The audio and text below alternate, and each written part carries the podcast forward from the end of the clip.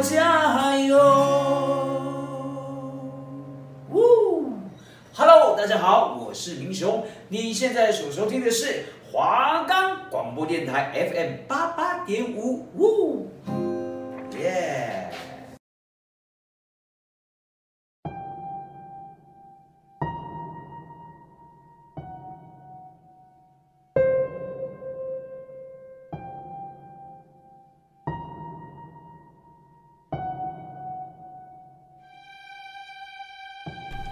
如果你也跟我们一样害怕鬼，但又喜欢看都市传说，那就绝对不可以错过我们的节目。我们会带你一起探索台湾大大小小的传说。收听的时候，注意你的周遭有没有奇怪的事情发生了。会不会其实你现在身边也多了一个人？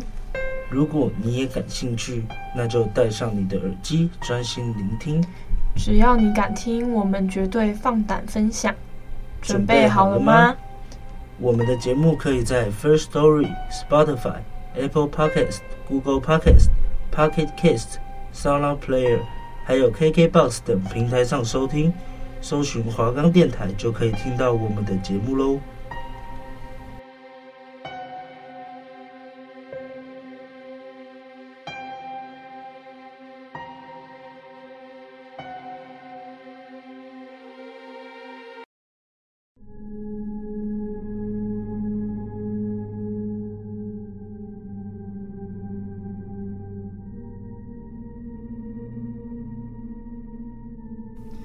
Hello，大家好，欢迎收听《与你一起聊传说》，我是主持人小薇，我是小提。时间好快哦，谢谢大家的陪伴。因为是最后一周的节目，所以我们带给大家一些比较娱乐的都市传说。真的，我们既然已经做了八集节目，嗯，那我第一个来说不老水电陈才佑的故事。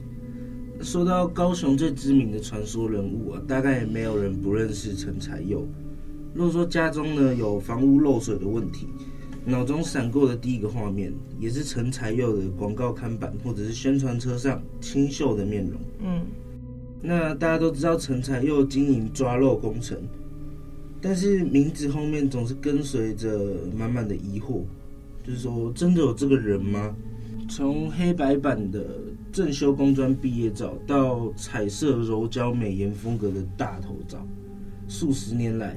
这张高雄人最熟悉的面孔出现在各大路口，然后跟着宣传车跑遍大街小巷，搭配上工整的书法，陈才佑，还有抓漏的字，简单明了，深植人心。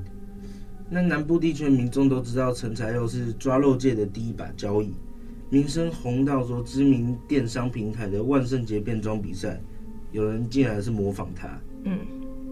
那台湾属于海岛型的气候，然后地震频繁，又比较容易损坏房屋的结构。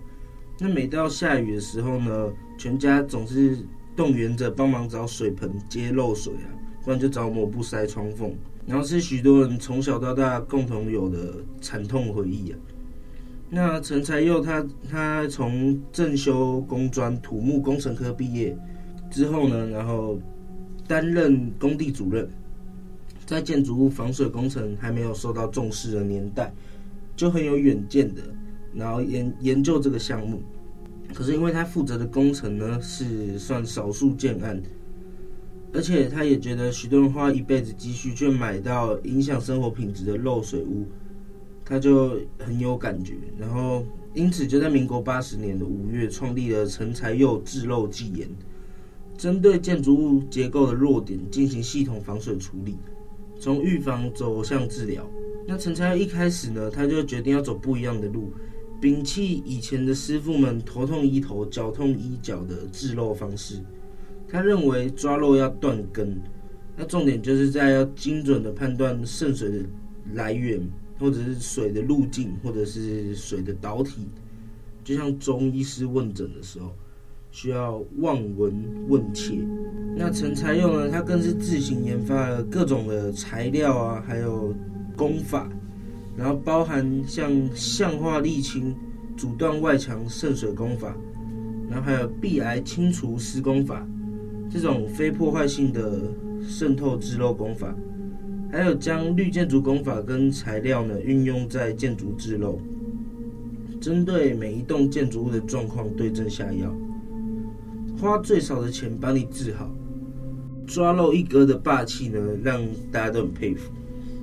那现在六十岁的陈才佑呢，不再是广告看板上稚嫩青涩的模样，他中年大叔的圆润身材下，累积长达三十年的房屋医生看诊经验，相当重视员工教育训练，以直播主的感觉的幽默，穿插的谚语和专业术语，传授完整的施工计划，还有治漏的方法，抓漏的诀窍呢，也不会失常。对正修科大的学弟们非常的提携，公司人员培训呢都是来自陈才佑，那子弟兵已经散布全台各地，好酷哦！我有看过他哎，每次去高雄玩的时候都会看到他的超大看板在路边，我原本也不知道他是谁，后来问了南部的朋友才知道，原来他的看板一直在那边好几十年了。对啊，我有看过，但是很多南部的朋友都不知道他是干嘛的。但就是都看过，像是陪伴他们长大一样，超酷。他现在根本已经红到全台湾都知道他了。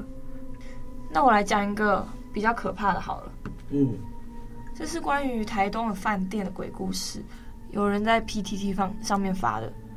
这个发文者就说，有一次过年，全家八个人一起坐一辆巴士要去东部玩，要抵达饭店之前呢，车子会有两条路可以选择。一条是好走的，但会经过墓园；另外一条是不好走，但不会经过墓园。但是那个司机大哥却选择会经过墓园那一个，然后就让那个发文的阿公阿妈就是很生气啊。毕竟老一辈的人都认为大过年的这样不吉利。然后入住饭店之后呢，全家人就两个人一间，但是打开房门的时候呢，却有一股闷臭味扑鼻而来。然后发文的原本不以为意。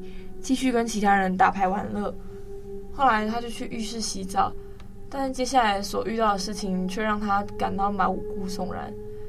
短短十分钟以内，他上厕所滑手机，电灯就被关了三次。更惊讶的是，在洗澡的时候呢，虽然玻璃上没有雾气，但感觉一直有人在注视着自己。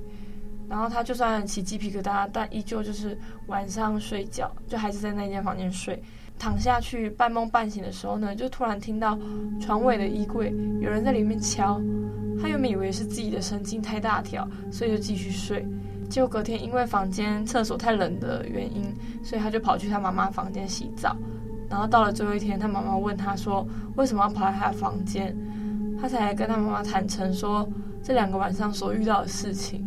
没想到他妈妈却说，半夜的时候有听到化妆椅被拉开的声音。而且桌上放着充电的手机，也有响起了划开萤幕的水声。然后这篇文章一出来，就立刻引起广大网友的留言，就说原来是这间背山面海的那一家吧，然后应该就是这一间了吧。他也住过那一间，整间晚上都各种声音，超热闹的。然后也有人说那边大学生夜校都很爱去，结果回来都一堆人撞邪，好扯哦。最怕出去玩的时候住到这种鬼地方，那整个晚上都已经不用睡觉了。对啊，我自己是没有住到过了，但之前也有听朋友说过，他住到整个晚上一直鬼压床的房间，而且是在国外，然后也很难说要换房间。那个护身符在国外应该是不通用的吧？毕竟他们语言不一样嘛。但我也听说过，蛮多人被鬼压床的时候，一样是念阿弥陀佛。哎，哦，是哦，那可能可以通用吧。那我接下来讲一个高雄的知名人物，还有一个台北。那第一个呢是在高雄瑞丰夜市的 NPC，他是反角哥，他的右脚呢是反过来的，所以走路他会一拐一拐的。之前在抖音上超红，大家去瑞丰夜市一定都会拍他。然后我觉得有点过分的是，下面的留言都不太友善。大家都在笑他，有人留言说什么进退两难，还有人说啊，他的脚一前一后，那这样他走路的时候不就是原地踏步吗？我觉得超坏的。大家如果想看的话，可以去抖音看，但呼吁大家不要做恶意的言语攻击啊。然后还有网络上有关他的影片啊，很多都放非常不好听的音乐。嗯，我觉得这个音乐很像在诅咒反角哥，也很不好。啊，有人传言呢、他以前在地方上势力很大，然后为人很讲义气，结果后来被兄弟陷害，就变成了大家现在看到的样子。啊，感觉好可怜哦，他都已经出事了，还被大家笑成这样。对啊，我也觉得。那还有一个是最近比较夯的，他算是西门町的 NPC。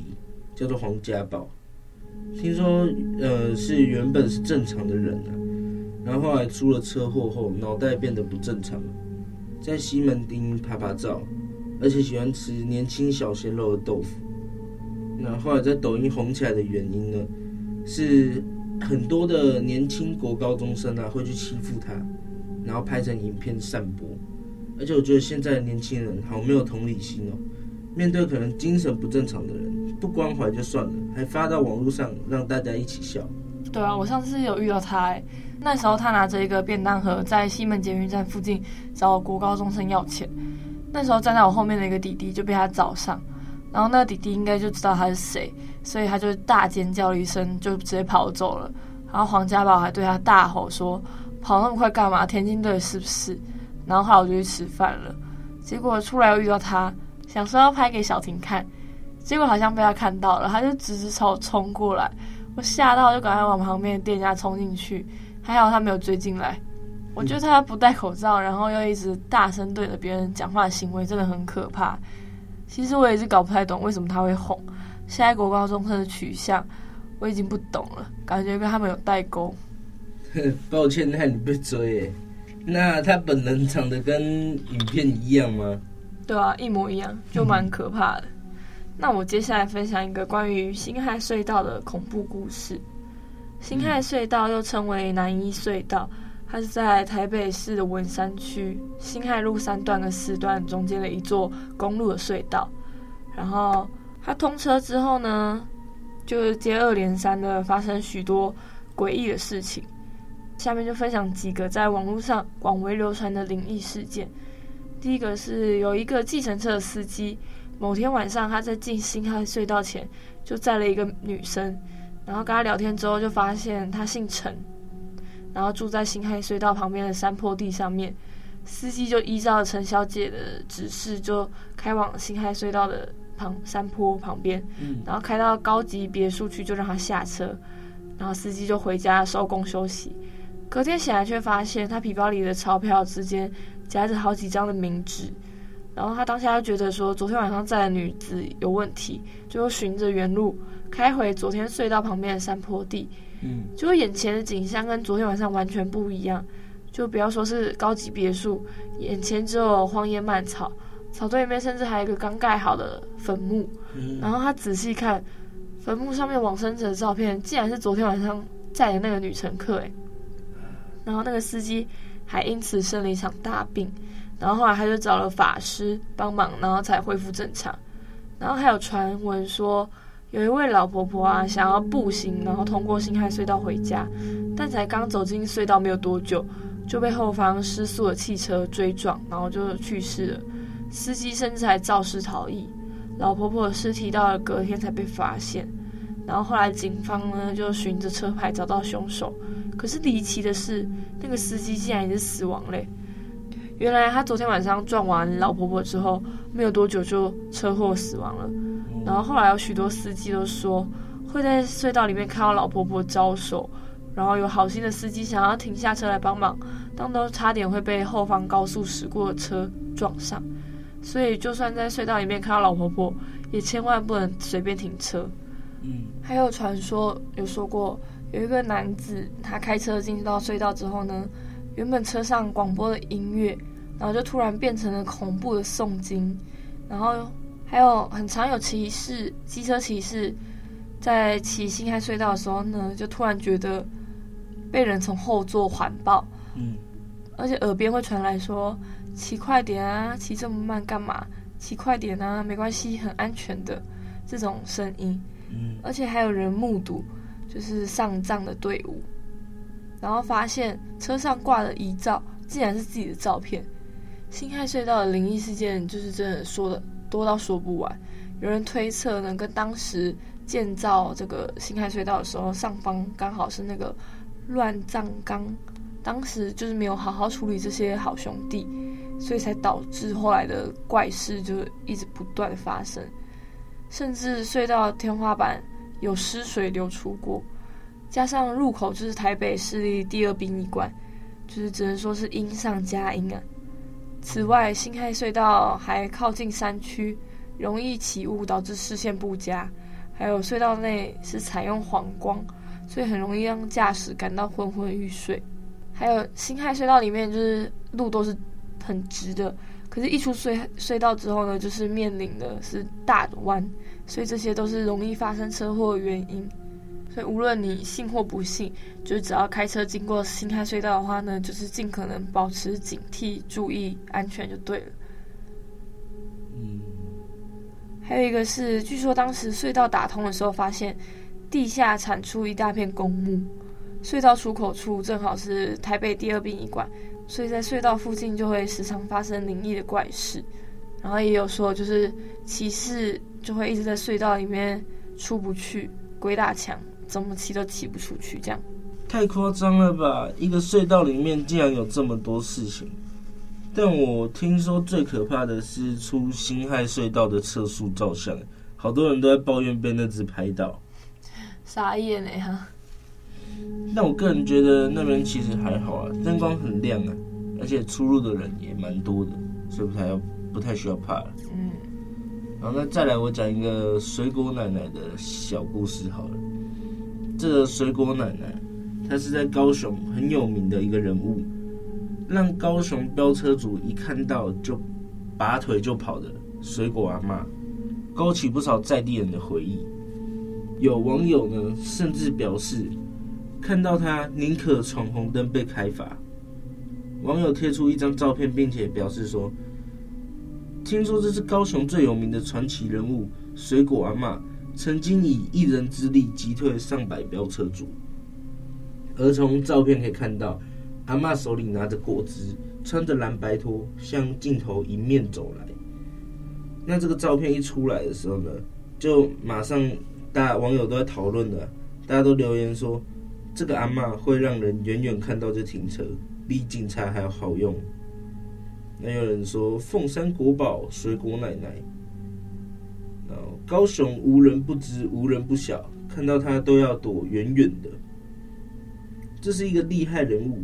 红灯前二十公尺一定不会有车，每个都是在躲他。嗯，然后看到他宁愿闯红灯啊。然后还还有人说，听说阿嬷家里不缺钱，出来卖手榨果汁，只是做兴趣的。那另外还有网友指出说，听说他已经往生了。那看来这个传奇呢是不会再出现的了。好可怕啊！如果我遇到的话，嗯、应该会直接吓到，该起走。我也是，而且遇到这种状况的话呢，我一定也直接不管违规了，直接回转绕跑。对啊，那接下来我要讲一个小婷家乡的都市传说。嗯，在八卦山上面的一三九县道，很多人都会在假日或者是晚上在那边飙车。我来分享一个在网络上的真实故事。嗯。有一群年轻人在半夜去那边夜游，他们边骑边打闹。当时他们时速大概六十左右，骑在最前面的那个人就发现有一个人默默超过他们。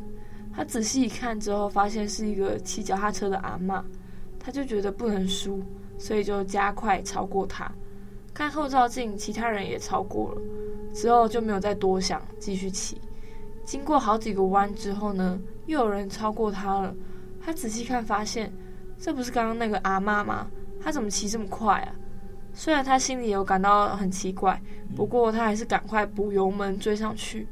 后来，当他骑到一个弯道之后，发现他的车友停了下来，于是他就回转，然后回去找他们。到了之后，就骂他们说：“没事停在这里干嘛？要停下来也不讲一下。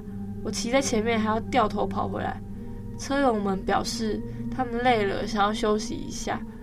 后来大家就开始聊天，聊着聊着，他突然看到对向车道出现一个人，是一个骑着脚踏车、满头白发的阿妈，身上穿着明初时代的灰色衣服，很快的冲过他们。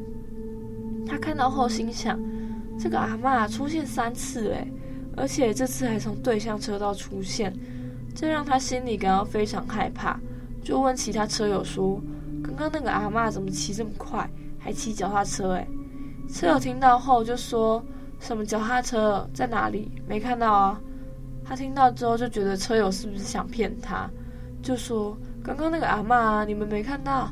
车友就说：“没有啊，没有看到。”诶，他就说：“那个阿嬷刚刚一路上已经超过我们两次，诶，怎么会没有看到？”嗯，所有车友都觉得说他是不是疯了，就跟他说：“这一路上就只有我们而已啊，刚刚骑到一半的时候，你也不知道是怎样，就突然补油门，骑得很快，大家只好跟着追上来。”我们也没看到你说的什么阿嬷。他听到车友这样说，突然觉得很害怕，就说：“我们赶紧离开这里吧。”车友看到他这个诡异举动，心里也跟着紧张起来，就准备要离开了。嗯。结果在发动摩托车之后呢，车灯一打开，他们全部人都吓死了，因为那个阿妈就站在车子前面。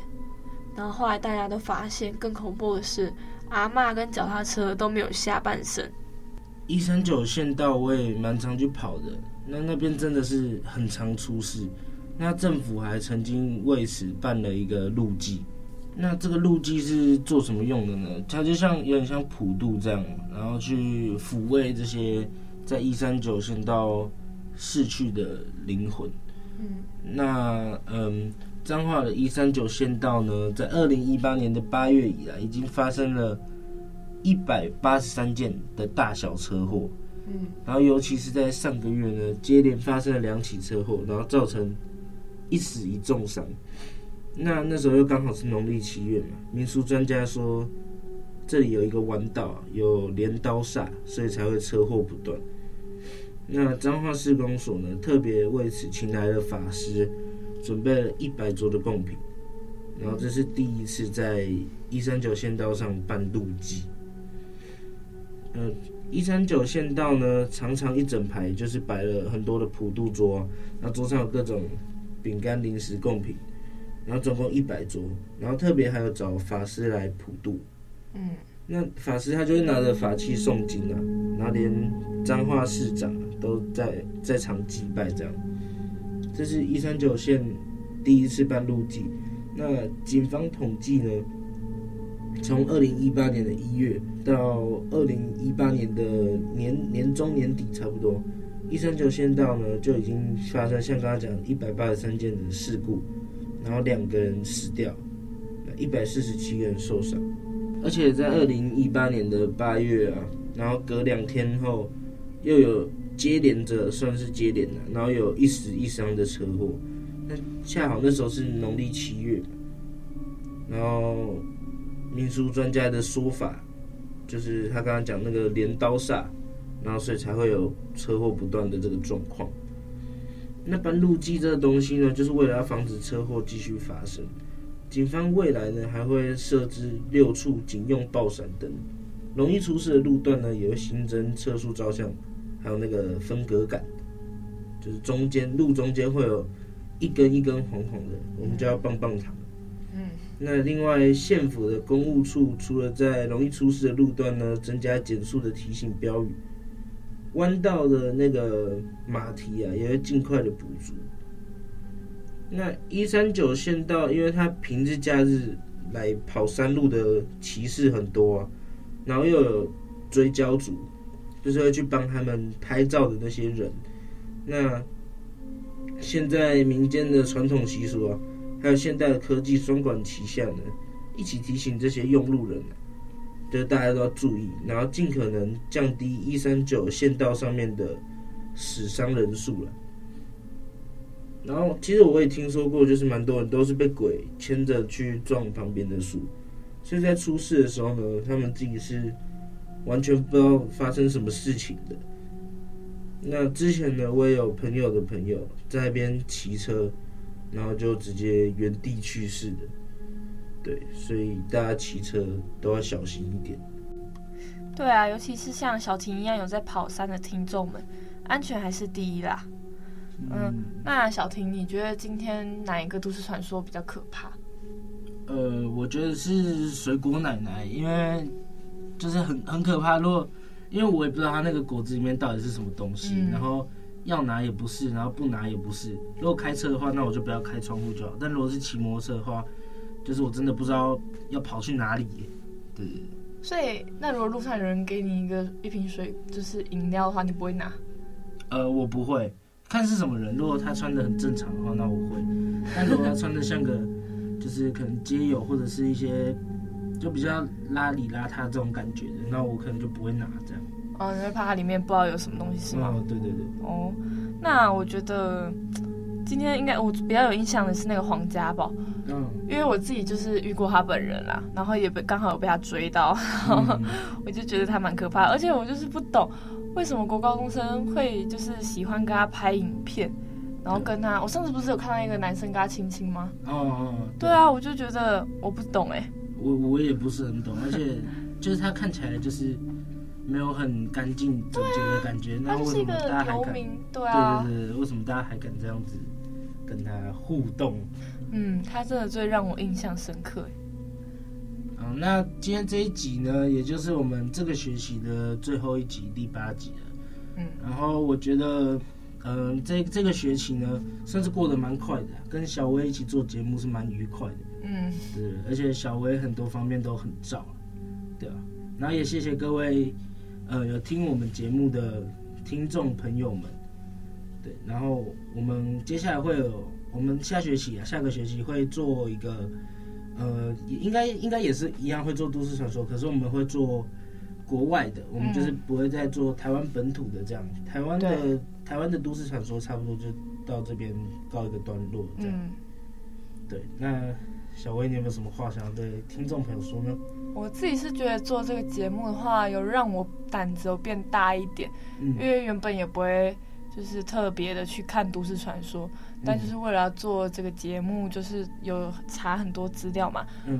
但是我觉得变大也有变小，因为就是平常也不会想那么多，然后因为做了这个节目之后，就发现很多地方其实都有一些怪事情有发生，所以就是经过那个地方的时候，就会特地想比较多这样子。对，就是你知道，你知道越多，然后你就是越了解这东西，你可能就是会。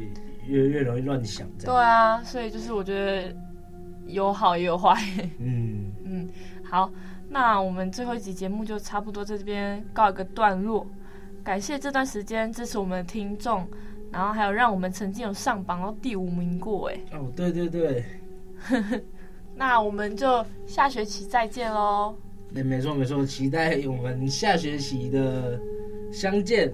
好，好拜拜。拜拜。